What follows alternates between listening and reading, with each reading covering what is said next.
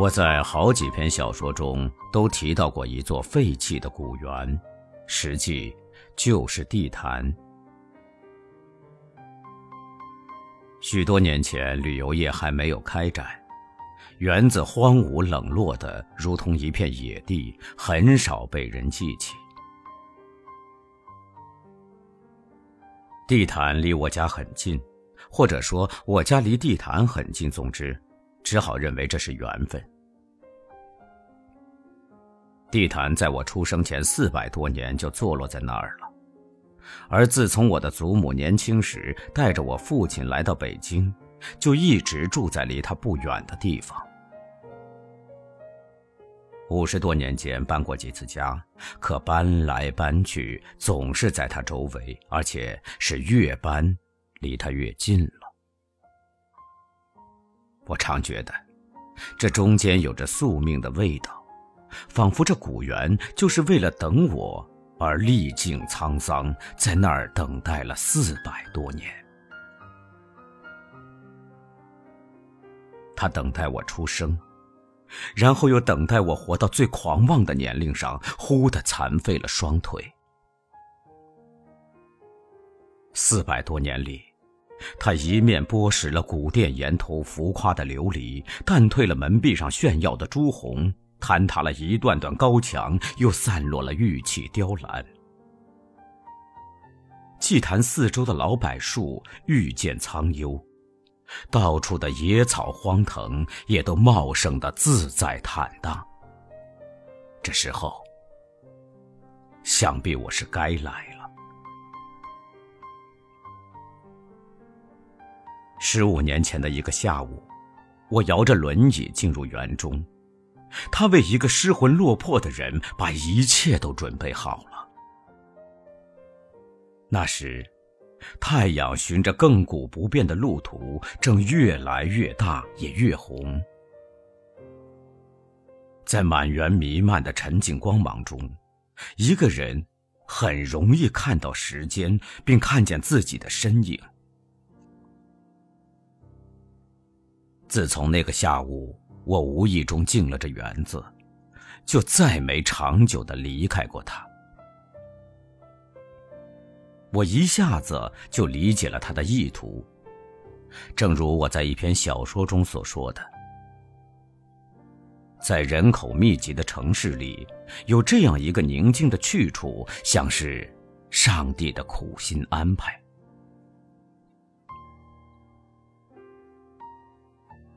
两条腿残废后的最初几年，我找不到工作，找不到去路，忽然间几乎什么都找不到了。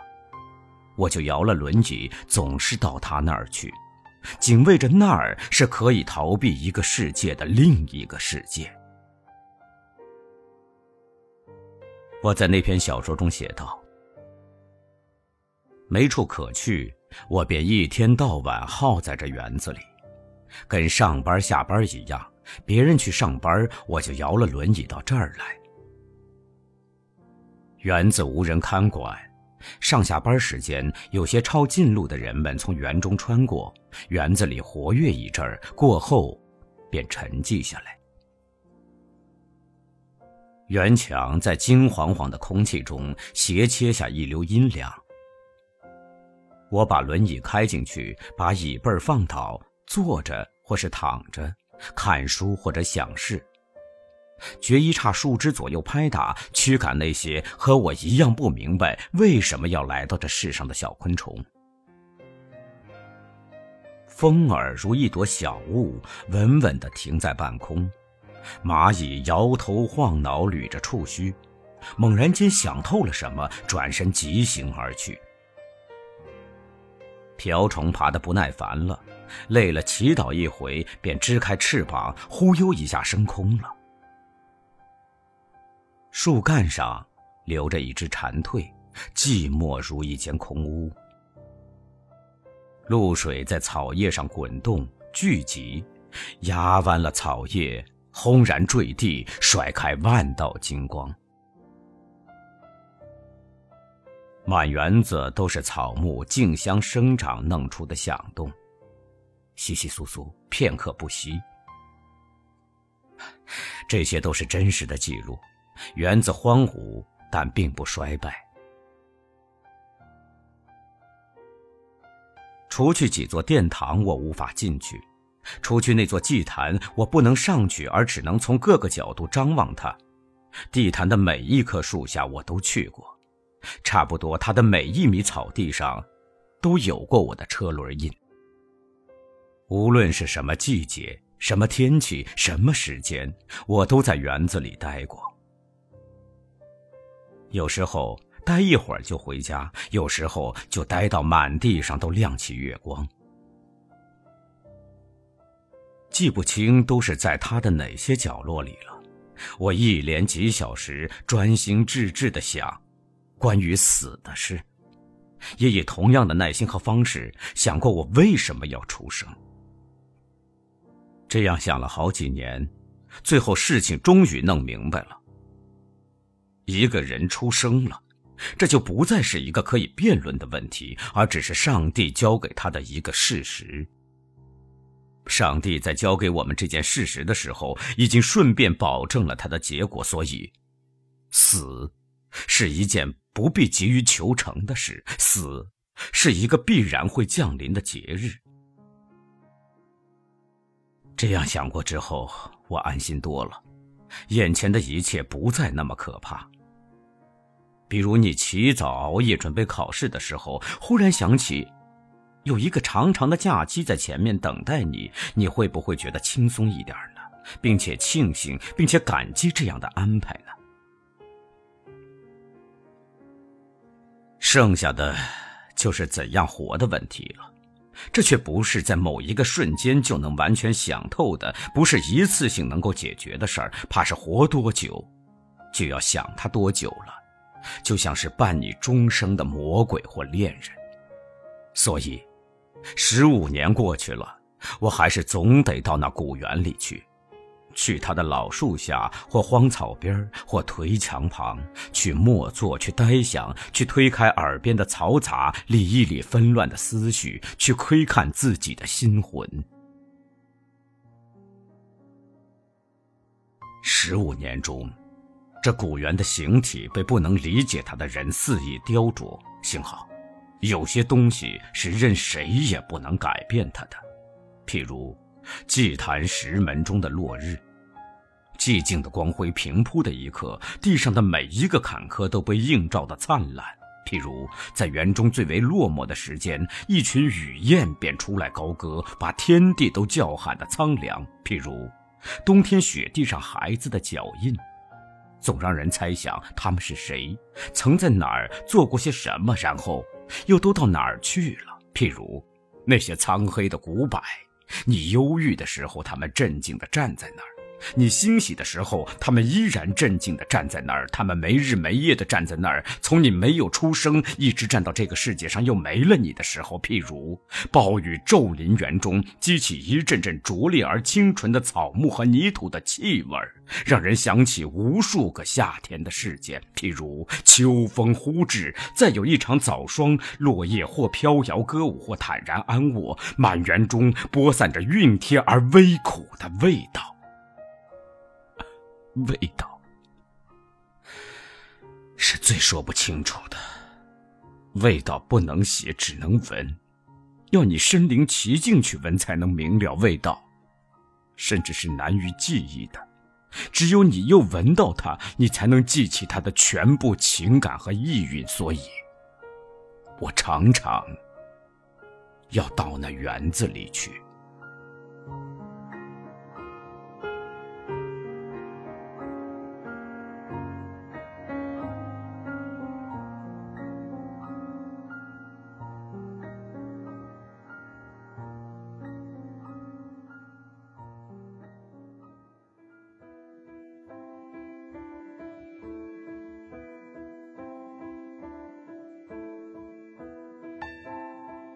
现在我才想到，当年我总是独自跑到地坛去，曾经给母亲出了一个怎样的难题。她不是那种光会疼爱儿子而不懂得理解儿子的母亲，他知道我心里的苦闷，知道不该阻止我出去走走，知道我要是老待在家里，结果会更糟。但他又担心我一个人在那荒僻的园子里，整天都想些什么。我那时脾气坏到了极点，经常是发了疯一样的离开家，从那园子里回来又中了魔似的，什么话都不说。母亲知道有些事不宜问，便犹犹豫豫的想问，啊，终于不敢问，因为他自己心里也没有答案。他料想我不会愿意他跟我一同去，所以他从未这样要求过。他知道得给我一点独处的时间，得有这样一段过程。他只是不知道这过程得要多久，和这过程的尽头究竟是什么。每次我要动身时，他便无言的帮我准备，帮助我上了轮椅车，看着我摇车拐出小院这以后。他会怎样？当年，我不曾想过。有一回，我摇车出了小院想起一件什么事儿，又返身回来，看见母亲仍站在原地，还是送我走时的姿势，望着我拐出小院去的那处墙角，对我的回来竟一时没有反应。待他再次送我出门的时候，他说。出去活动活动，去地摊看看书。我说：“这挺好。”许多年以后，我才渐渐听出，母亲这话实际上是自我安慰，是暗自的祷告，是给我的提示，是恳求与嘱咐。只是在他猝然去世之后，我才有余暇设想。当我不在家里的那些漫长的时间，他是怎样心神不定、坐卧难宁，兼着痛苦与惊恐，与一个母亲最低限度的祈求。现在我可以断定，以他的聪慧和坚韧，在那些空落的白天后的黑夜，在那不眠的黑夜后的白天，他思来想去，最后准是对自己说。唉 反正我不能不让他出去，未来的日子是他自己的。如果他真的要在那园子里出了什么事儿，这苦难也只好我来承担。在那段日子里，那是好几年长的一段日子，我想我一定是母亲做过了最坏的准备了。但她从来没有对我说过：“你为我想想。”事实上，我也真的没为她想过。那时他的儿子还太年轻，还来不及为母亲想。他被命运击昏了头，一心以为自己是世上最不幸的一个。他不知道儿子的不幸在母亲那儿总是要加倍的。他有一个长到二十岁上忽然截瘫了的儿子，这是他唯一的儿子。他情愿截瘫的是自己，而不是儿子。可这事儿无法代替。他想，只要儿子能活下去，哪怕自己去死了也行。可他又确信，一个人不能仅仅是活着，儿子得有一条路走向自己的幸福。而那条路呢？没有谁能保证他的儿子终于能找到。这样一个母亲。注定是活得最苦的母亲。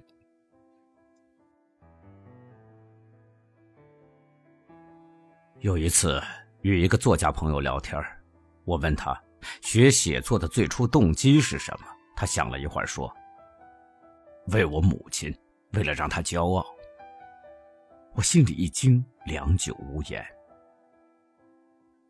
回想自己最初写小说的动机，虽不似这位朋友的那般单纯。但如他一样的愿望，我也有，且一经细想，发现这愿望也在全部动机中占了很大比重。这位朋友说：“ 我的动机太低俗了吧？”我光是摇头，心想：低俗并不见得低俗，只怕这愿望过于天真了。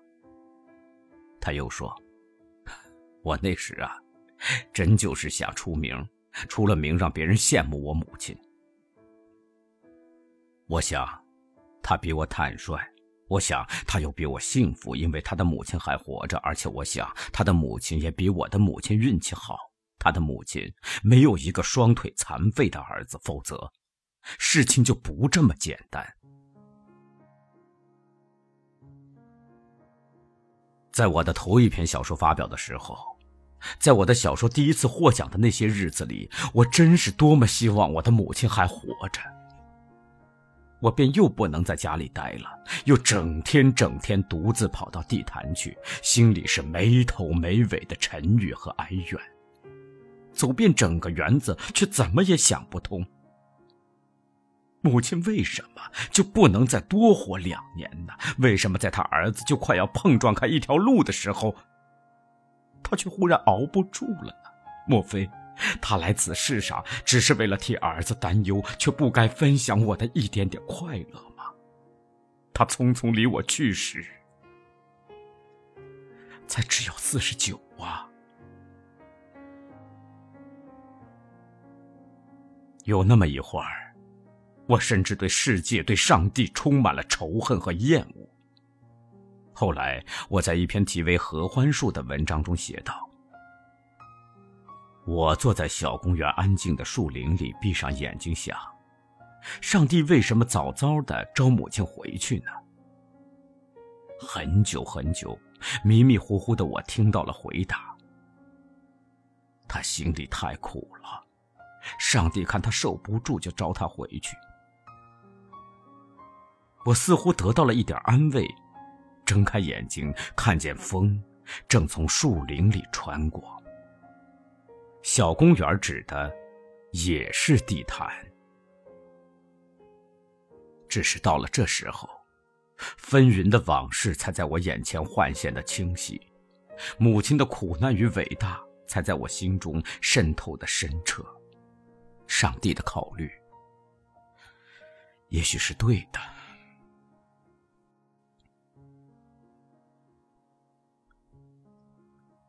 摇着轮椅在园中慢慢走。又是雾罩的清晨，又是骄阳高悬的白昼。我只想着一件事儿：母亲已经不在了。在老柏树旁停下，在草地上，在颓墙边停下。又是处处虫鸣的午后，又是鸟儿归巢的傍晚。我心里只默念着一句话。可是母亲已经不在了。把椅背放倒，躺下，似睡非睡，挨到日末。坐起来，心神恍惚，呆呆的直坐到古祭坛上，落满黑暗，然后再渐渐浮起月光，心里才有点明白：母亲不能再来这园中找我了。曾有过好多回，我在这园子里待得太久了，母亲就来找我。她来找我，又不想让我发觉，只要见我还好好的在这园子里，她就悄悄地转身回去。我看见过几次她的背影，我也看见过几回她四处张望的情景。她视力不好，端着眼镜像在寻找海上的一条船。她没看见我时。我已经看见他了。待我看见他，也看见我了，我就不去看他。过一会儿，我再抬头看他，就又看见他缓缓离去的背影。我单是无法知道有多少回他没有找到我。有一回，我坐在矮树丛中，树丛很密，我看见他没有找到我。他一个人在园子里走，走过我的身旁，走过我经常待的一些地方，步履茫然又急迫。我不知道他找了多久，还要找多久。我不知道为什么我决意不喊他，但这绝不是小时候的捉迷藏，这也许是出于长大了的男孩子的倔强或羞涩。但这倔强只留给我痛悔，丝毫没有骄傲。我真想告诫所有长大了的男孩子，千万不要跟母亲来这套倔强，羞涩就更不必。我已经懂了，可我已经来不及了。儿子想使母亲骄傲，这心情毕竟太真实了。以致使想出名这一声名狼藉的念头，也多少改变了一点形象。这是个复杂的问题，且不去管它了吧。随着小说获奖的激动逐日暗淡，我开始相信，至少有一点我是想错了。我用纸笔在报刊上碰撞开的一条路，并不就是母亲盼望我找到的那条路。年年月月。我都到这园子里来，年年月月我都要想，母亲盼望我找到的那条路到底是什么？母亲生前没给我留下过什么隽永的哲言或要我恪守的教诲，只是在她去世之后，她艰难的命运、坚韧的意志和毫不张扬的爱。随光阴流转，在我的印象中愈加鲜明深刻。有一年，十月的风又翻动起安详的落叶。我在园中读书，听见两个散步的老人说：“没想到这园子有这么大呀！”我放下书想。这么大一座园子，要在其中找到他的儿子，母亲走过了多少焦灼的路？多少年来，我头一次意识到，这园中不单是处处都有过我的车辙，有过我车辙的地方，也都有过母亲的脚印。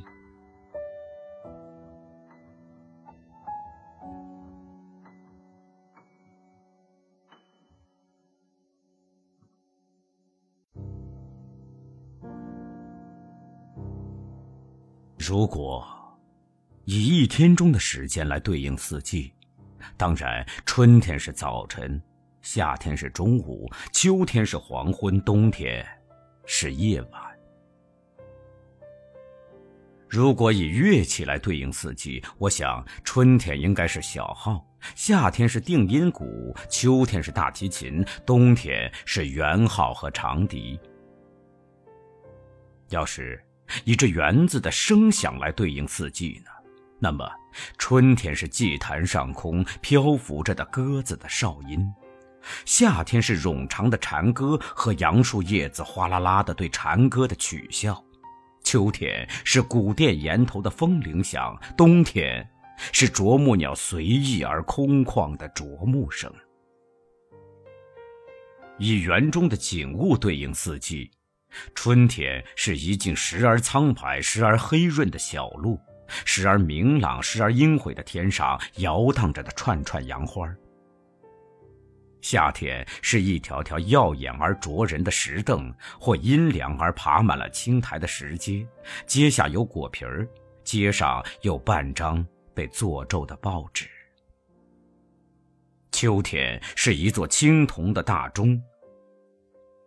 在这园子的西北角上，曾丢弃着一座很大的铜钟，铜钟与这园子一般年纪，满身挂满绿锈，文字也不清晰。冬天是林中空地上几只羽毛蓬松的老麻雀。以星序对应四季呢？春天是卧病的季节。否则，人们不易发觉春天的残忍与渴望。夏天，情人们应该在这个季节里失恋，不然就似乎对不起爱情。秋天是从外面买一棵盆花，回家的时候把花搁在阔别了的家中，并且打开窗户，把阳光也放进屋里，慢慢回忆，慢慢整理一些发过霉的东西。冬天是伴着火炉和书一遍遍坚定不死的决心写一些并不发出的信。还可以用艺术形式对应四季这样春天就是一幅画夏天是一部长篇小说秋天是一首短歌或诗冬天是一群雕塑。以梦呢？以梦对应四季呢？春天是树尖上的呼喊。夏天是呼喊中的细雨，秋天是细雨中的土地，冬天是干净的土地上的一只孤零的烟斗。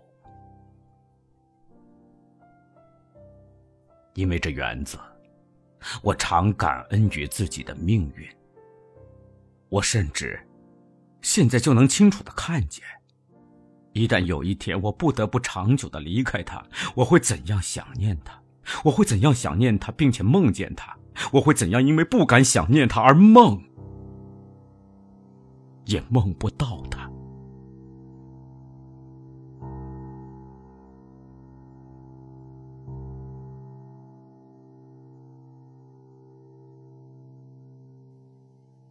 现在让我想想，十五年中坚持到这园子来的人都是谁呢？好像只剩了我和一对老人。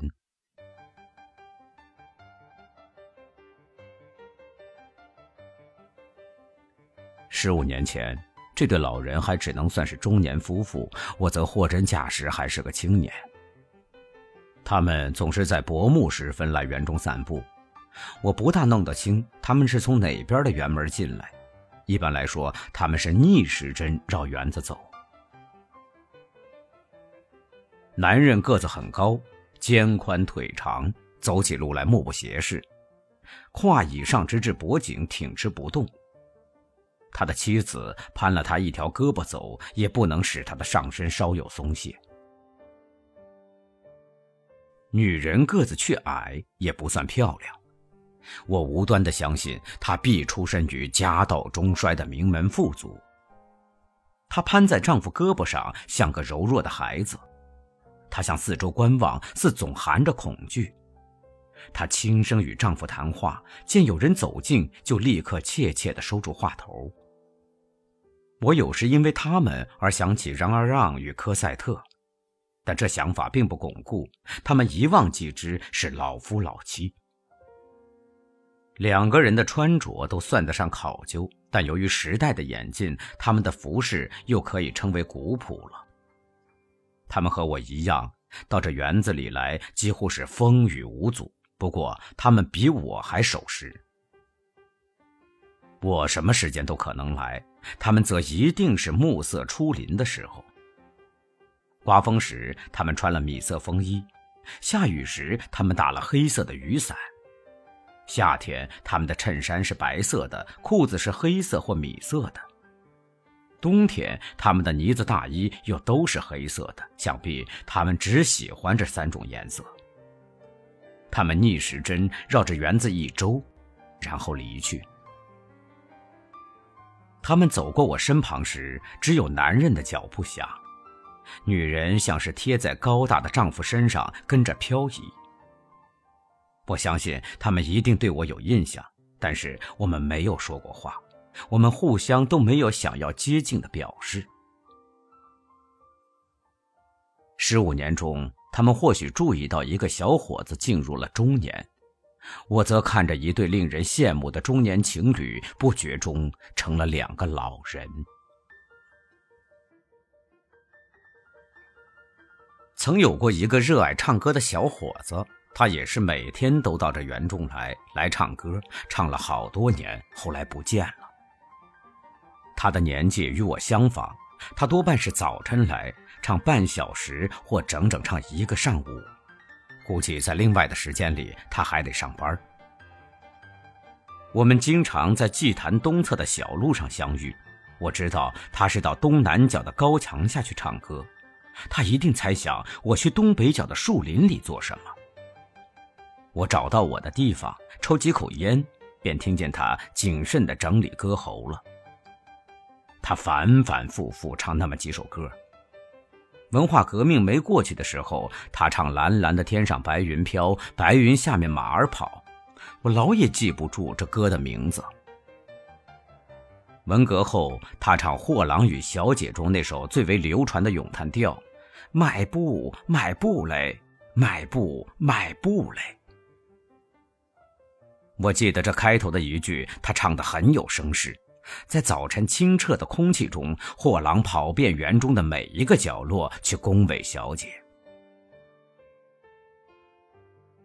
我交了好运气，我交了好运气，我为幸福唱歌曲。然后他就一遍一遍的唱，不让货郎的激情稍减。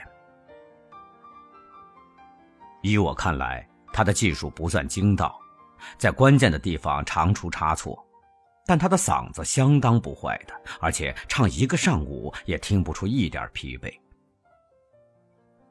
太阳也不疲惫，把大树的影子缩小成一团把疏忽大意的蚯蚓晒干在小路上。将近中午，我们又在祭坛东侧相遇。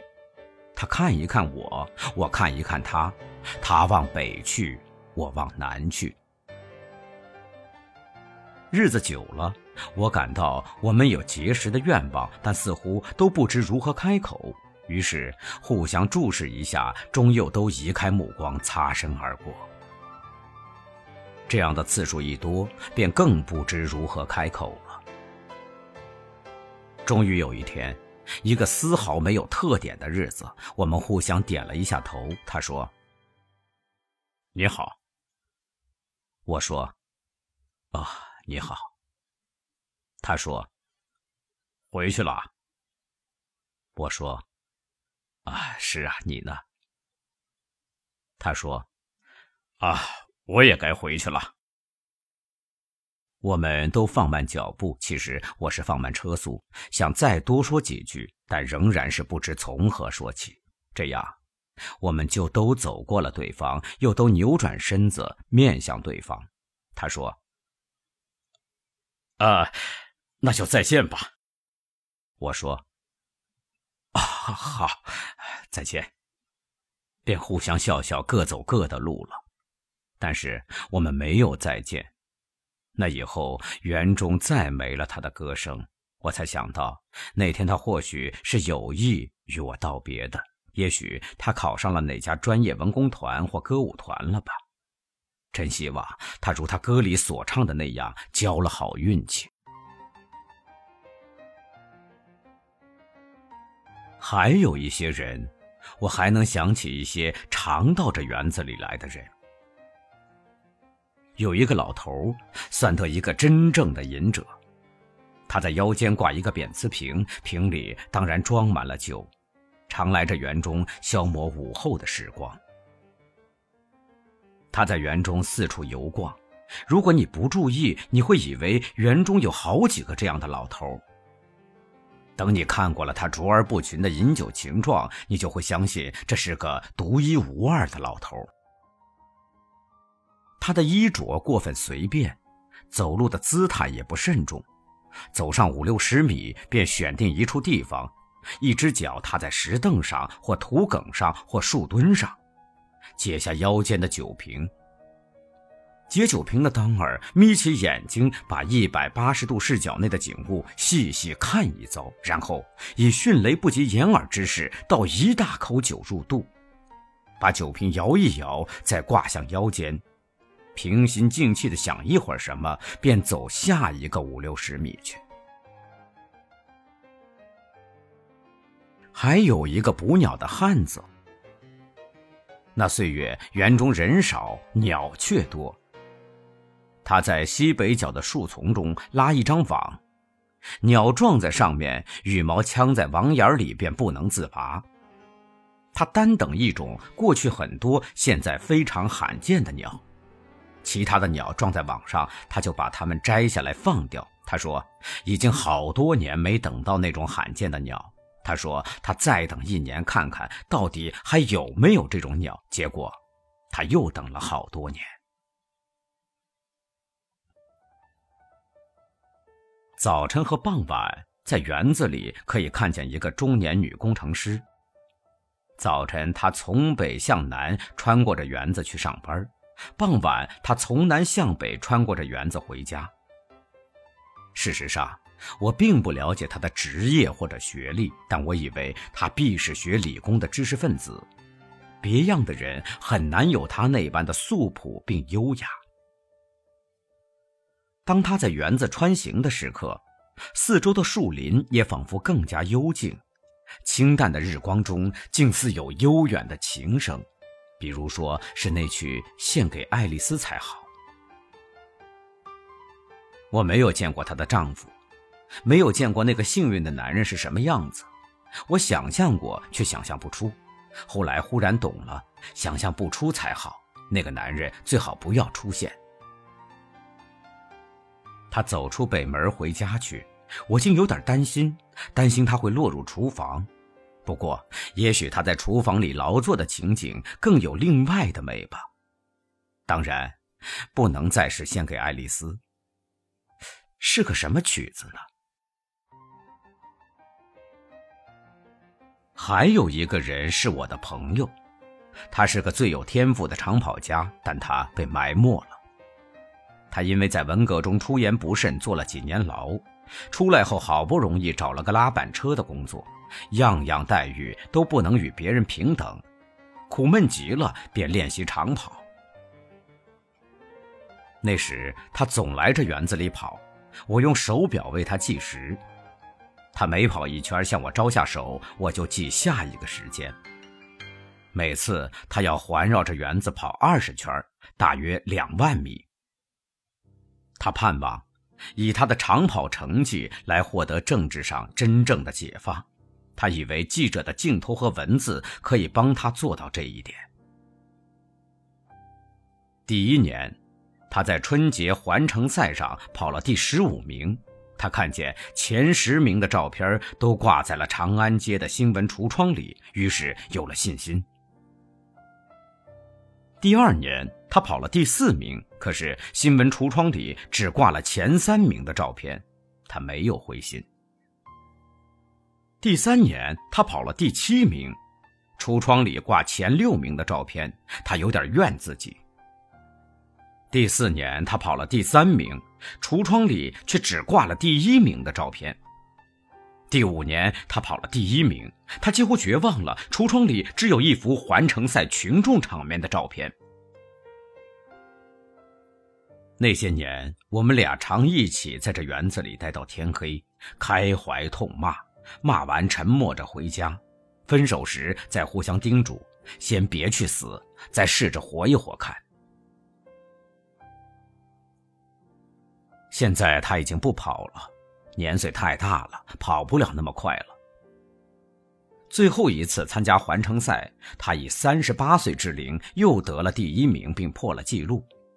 有一位专业队的教练对他说：“我要是十年前发现你就好了。”他苦笑一下，什么也没说，只在傍晚又来这园中找到我，把这事儿平静地向我叙说一遍。不见他已有好几年了，现在他和妻子和儿子住在很远的地方。这些人现在都不到园子里来了，园子里差不多完全换了一批新人。十五年前的旧人，现在就剩我和那对老夫老妻了。有那么一段时间。这老夫老妻中的一个也忽然不来，薄暮时分，为男人独自来散步，步态也明显迟缓了许多。我心悬了很久，怕是那女人出了什么事儿。幸好过了一个冬天，那女人又来了，两个人仍是逆时针绕着园子走，一长一短两个身影，恰似钟表的两只指针。女人的头发白了许多，但依旧攀着丈夫的胳膊，走得像个孩子。攀这个字用的不恰当了，或许可以用搀吧，不知道有没有兼具这两个意思的字儿。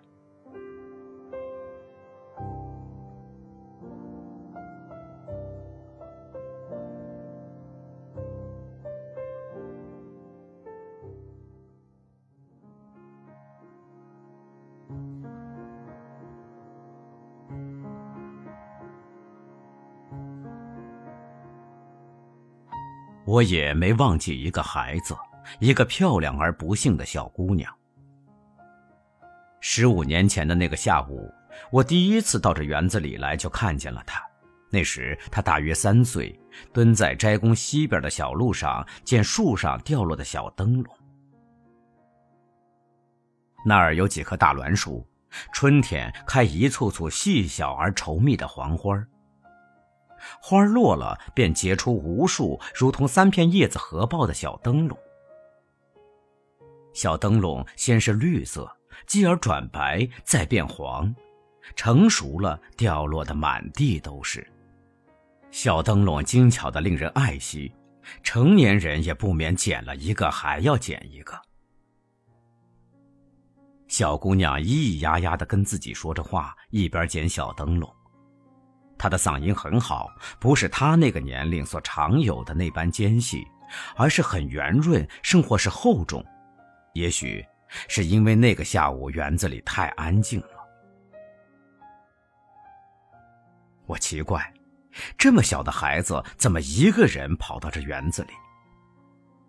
我问他住哪儿。他随便指一下，就喊他的哥哥。沿墙根一带的茂草之中，便站起一个七八岁的男孩，朝我望望，看我不像坏人，便对他的妹妹说：“我在这儿呢。”又俯下身去，他在捉什么虫子？他捉到螳螂、蚂蚱、知了和蜻蜓来取悦他的妹妹。有那么两三年。我经常在那几棵大栾树下见到他们，兄妹俩总是在一起玩，玩的和睦融洽，都渐渐长大了些。之后有很多年没见到他们，我想他们都在学校里吧。小姑娘也到了上学的年龄，必是告别了孩提时光，没有很多机会来这儿玩了。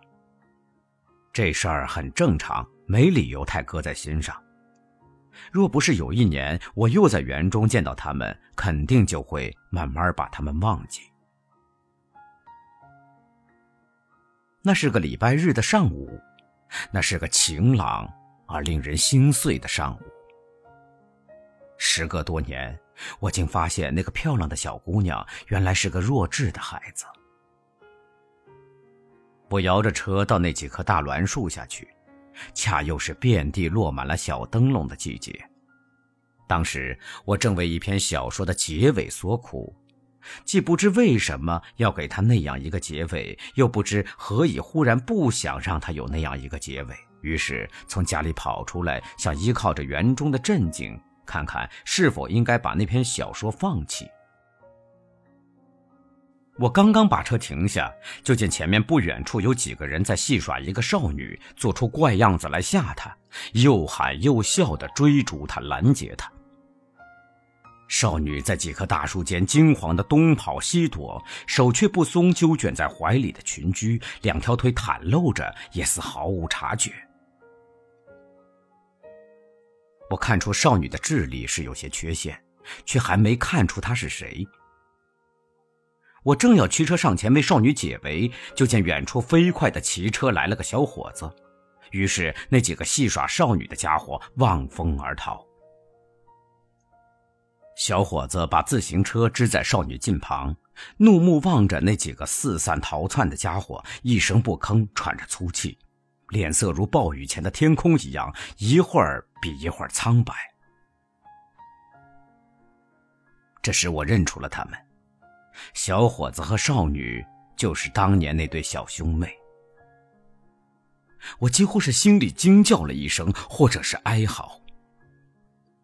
世上的事常常使上帝的居心变得可疑。小伙子向他的妹妹走去，少女松开了手，裙裾随之垂落了下来，很多很多他捡的小灯笼便洒落了一地，铺散在他脚下。她仍然算得漂亮，但双眸迟滞，没有光彩。她呆呆地望那群跑散的家伙，望着极目之处的空寂。凭她的智力，绝不可能把这个世界想明白吧？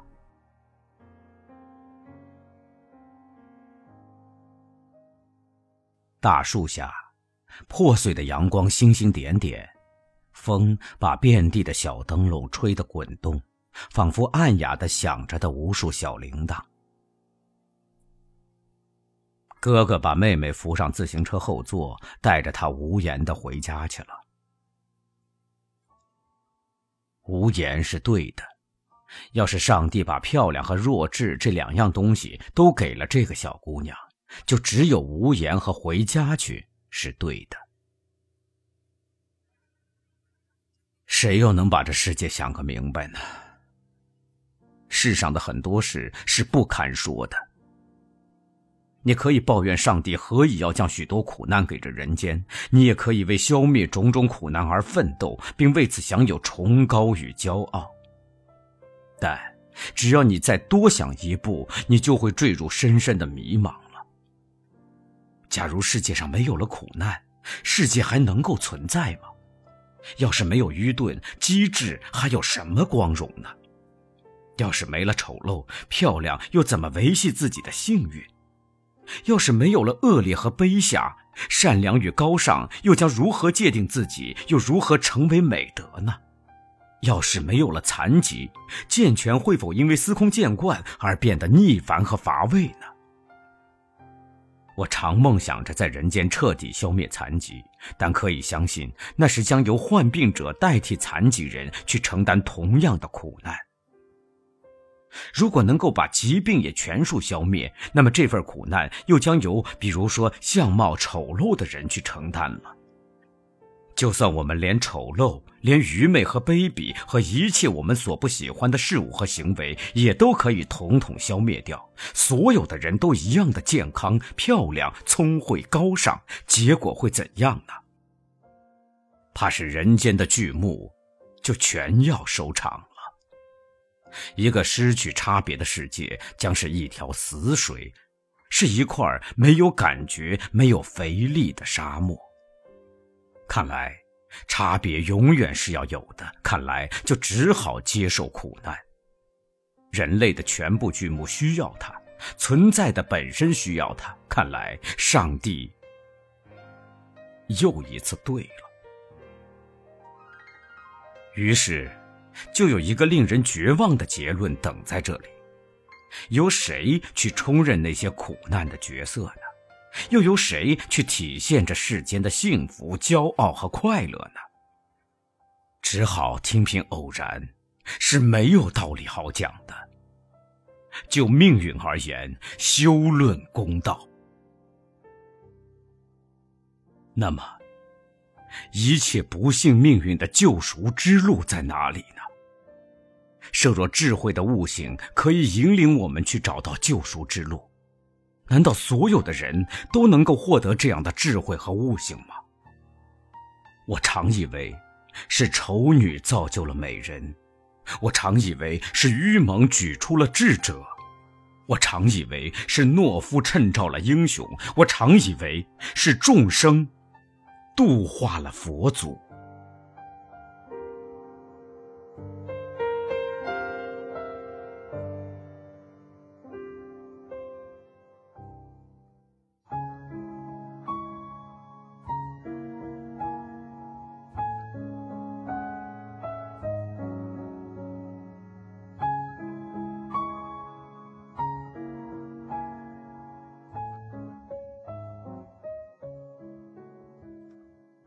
设若有一位元神，他一定早已注意到了。这么多年，我在这园里坐着，有时候是轻松快乐的，有时候是沉郁苦闷的，有时候悠哉游哉，有时候凄惶落寞，有时候平静而且自信，有时候又软弱又迷茫。其实。总共只有三个问题交替着来骚扰我，来陪伴我。第一个是，要不要去死？第二个是，为什么活？第三个，我干嘛要写作？现在让我看看他们迄今都是怎样编织在一起的吧。你说你看穿了死是一件无需乎着急去做的事，是一件无论怎样耽搁也不会错过的事，便决定活下去试试。是的，至少这是很关键的因素。为什么要活下去试试呢？好像仅仅是因为不甘心，机会难得，不是白不是，腿反正是完了，一切仿佛都要完了。但死神很守信用，试一试不会额外再有什么损失，说不定倒有额外的好处呢，是不是？我说过，这一来我轻松多了，自由多了。为什么要写作呢？作家是两个被人看重的字儿，这谁都知道。为了让那个躲在园子深处坐轮椅的人有朝一日在别人眼里也稍微有点光彩，在众人眼里也能有个位置，哪怕那时再去死呢，也就多少说得过去了。开始的时候就是这样想的，这不用保密，这些现在不用保密了。我带着本子和笔，到园中找一个最不为人打扰的角落，偷偷的写。那个爱唱歌的小伙子在不远的地方一直唱。要是有人走过来，我就把本子合上，把笔叼在嘴里。我怕写不成，反落得尴尬，我很要面子。可是你写成了，而且发表了，人家说我写的还不坏，他们甚至说：“真没想到你写的这么好啊。”我心说。你们没想到的事儿还多着呢。我确实有整整一宿高兴的没合眼。我很想让那个唱歌的小伙子知道，因为他的歌也毕竟唱的不错。我告诉我的长跑家朋友的时候，那个中年女工程师正优雅的在园中穿行。长跑家很激动，他说：“好吧，我玩命跑，你玩命写。”这一来，你中了魔了，整天都在想哪一件事可以写，哪一个人可以让你写成小说。是中了魔了，我走到哪儿想到哪儿，在人山人海里只寻找小说。要是有一种小说事迹就好了，见人就滴两滴，看它是不是一篇小说；要是有一种小说显影液就好了，把它泼满全世界，看看都是哪儿有小说。中了魔了，那时我完全是为了写作活着。结果你又发表了几篇，并且出了一点小名，可这时你越来越感到恐慌。我忽然觉得自己活得像个人质，刚刚有点像个人了，却又过了头，像个人质被一个什么阴谋抓了来当人质，不定哪天被处决，不定哪天就完蛋。你担心，要不了多久，你就会文思枯竭，那样你就又完了。凭什么我总能写出小说来呢？凭什么那些适合做小说的生活素材就总能送到一个截瘫者跟前儿来呢？人家满世界跑都有枯竭的危险，而我坐在这园子里，凭什么可以一篇接一篇的写呢？你又想到死了。我想见好就收吧，当一名人质实在是太累了，太紧张了，太朝不保夕了。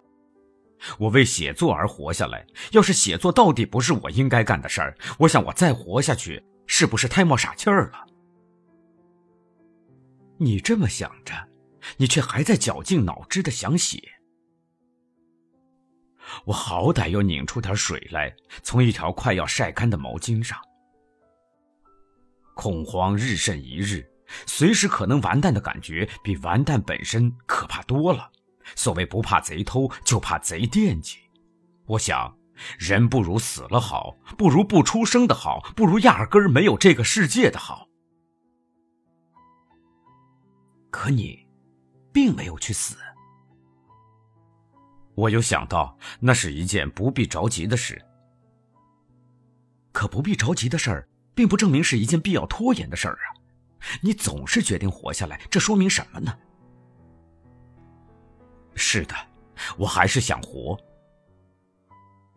人为什么活着？因为人想活着。说到底是这么回事儿。人真正的名字叫做欲望。可我不怕死，有时候我真的不怕死。有时候说对了，不怕死和想去死是两回事儿。有时候不怕死的人是有的，一生下来就不怕死的人是没有的。我有时候倒是怕活，可是怕活不等于不想活呀。可我为什么还想活呢？因为你还想得到点什么，你觉得你还是可以得到点什么的，比如说爱情，比如说价值之类。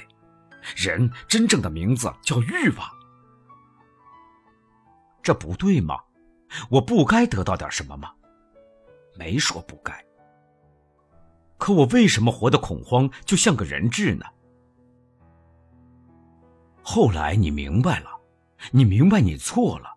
活着不是为了写作，而写作是为了活着。你明白了这一点，是在一个挺滑稽的时刻。那天，你又说你不如死了好。你的一个朋友劝你。你不能死，你还得写呢，还有好多好作品等着你去写呢。这时候你忽然明白了，你说：“只是因为我活着，我才不得不写作；或者说，只是因为你还想活着，你才不得不写作。”是的，这样说过之后，我竟然不那么恐慌了。就像你看穿了死之后所得的那份轻松吗？一个人质报复一场阴谋的最有效的办法，是把自己杀死。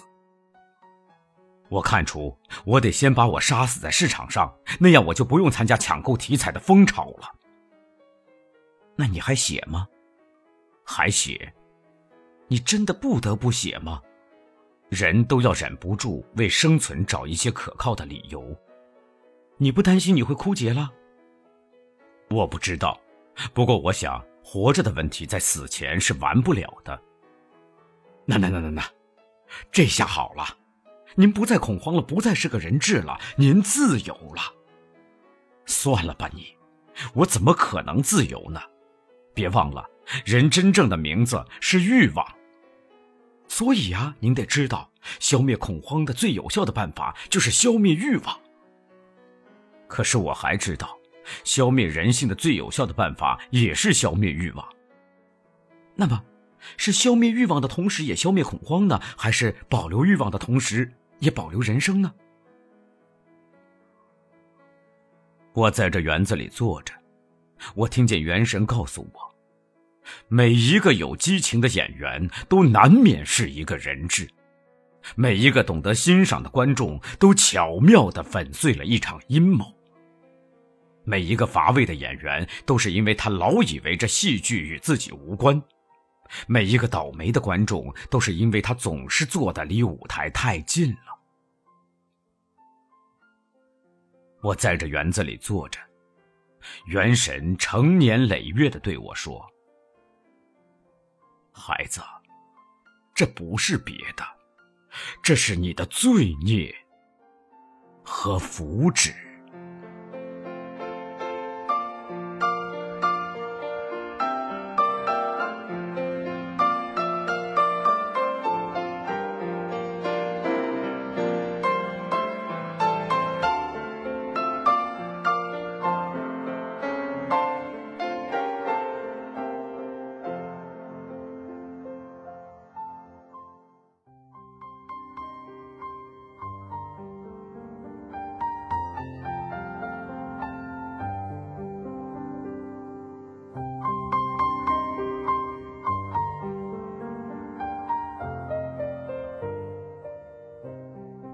要是有些事我还没说，地毯，你别以为是我忘了，我什么也没有忘，但是有些事只适合收藏，不能说，也不能想，却又不能忘，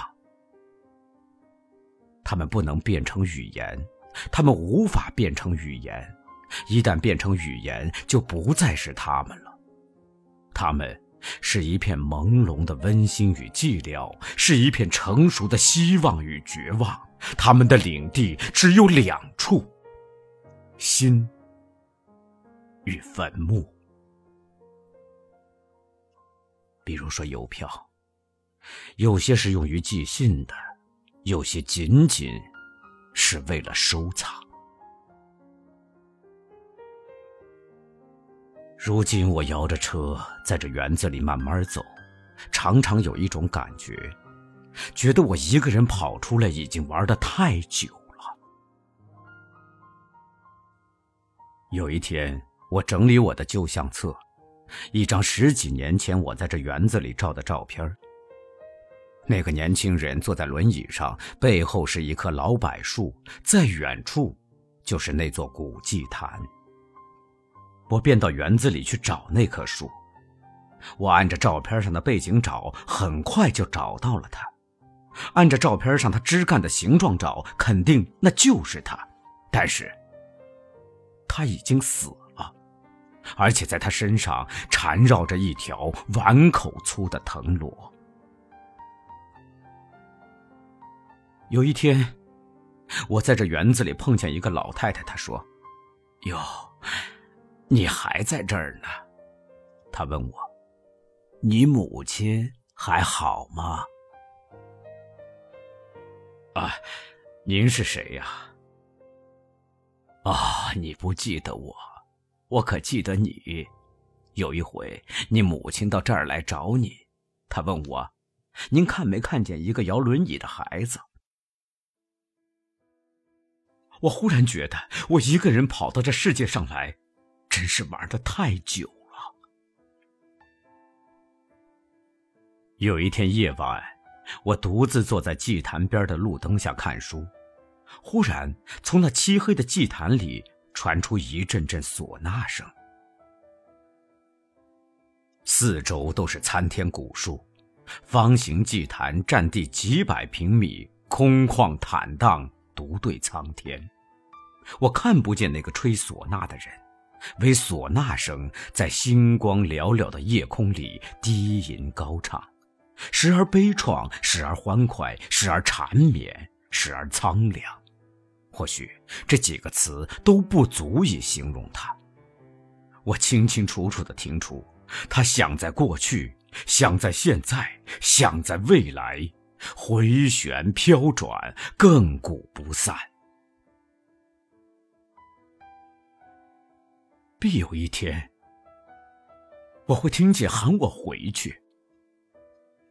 那时，您可以想象一个孩子，他玩累了，可他还没玩够呢，心里好些新奇的念头，甚至等不及到明天。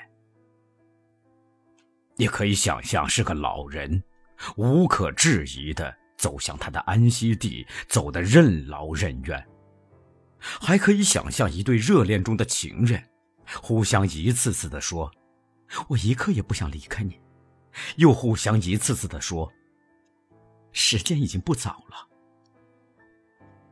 时间不早了，可我一刻也不想离开你，一刻也不想离开你。可时间毕竟是不早了。我说不好，我想不想回去？我说不好是想还是不想还是无所谓。我说不好，我是像那个孩子，还是像那个老人，还是像一个热恋中的情人？很可能是这样，我同时是他们三个。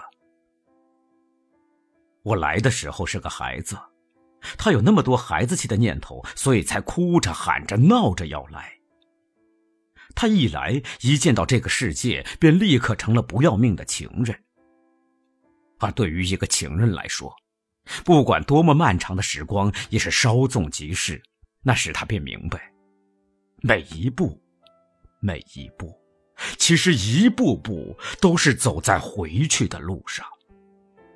当牵牛花初开的季节，葬礼的号角就已吹响。但是太阳，它每时每刻都是夕阳，也都是旭日。当它熄灭着走下山去，收尽苍凉残照之际，正是它在另一面燃烧着，爬上山巅，布散烈烈朝晖之时。那一天，我也将沉静着走下山去，扶着我的拐杖。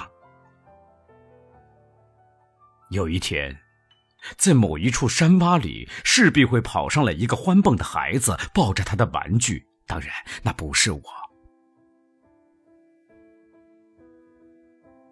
但是，那不是我吗？宇宙以其不息的欲望，将一个歌舞炼为永恒。这欲望，有怎样一个人间的性命？大可忽略不计。